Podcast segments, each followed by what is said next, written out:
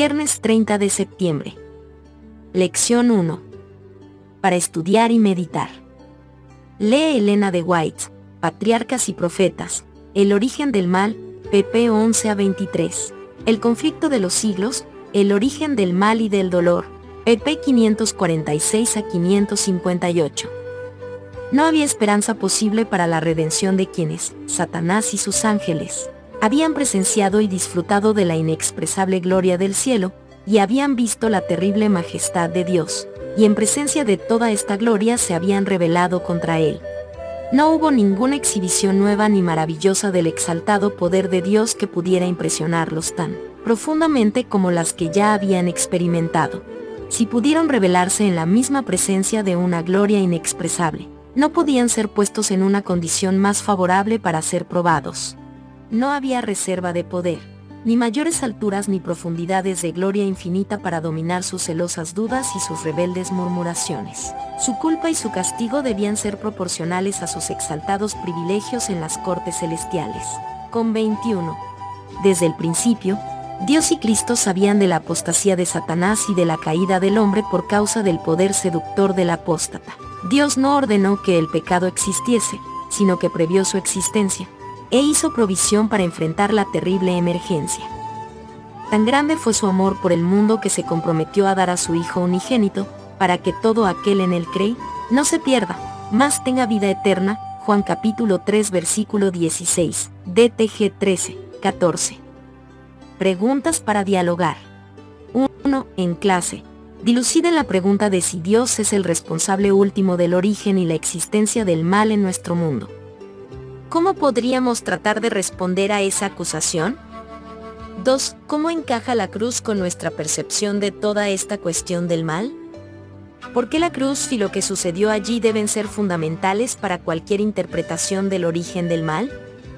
3. Después de tantos milenios de pecado y sufrimiento en nuestro mundo, Satanás debería ser plenamente consciente de las trágicas consecuencias de su rebelión.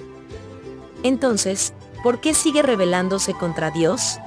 4. En Mateo capítulo 5, versículo del 43 al 48. Cristo habla del amor incondicional de Dios por todos los seres humanos como el modelo para todas nuestras interacciones. ¿Cómo puedes seguir más de cerca este patrón con tu familia y tú? Iglesia. 5. El apóstol Pedro nos advierte que el diablo, como león rugiente, anda alrededor buscando a quien devorar. Primera de Pedro capítulo 5, versículo 8. Lee también Efesios capítulo 6, versículos del 10 al 20. Por lo demás, hermanos míos, fortaleceos en el Señor y en el poder de su fuerza. Vestíos de toda la armadura de Dios, para que podáis estar firmes contra las acechanzas del diablo. Porque no tenemos lucha contra sangre y carne, sino contra principados, contra potestades, contra los gobernadores de las tinieblas de este siglo contra huestes espirituales de maldad en las regiones celestes.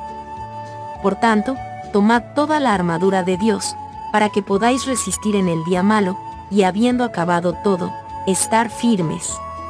Estad, pues, firmes, ceñidos vuestros lomos con la verdad, y vestidos con la coraza de justicia.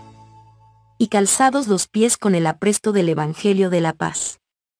Sobre todo, tomad el escudo de la fe, con que podáis apagar todos los dardos de fuego del maligno. Y tomad el yelmo de la salvación, y la espada del Espíritu, que es la palabra de Dios.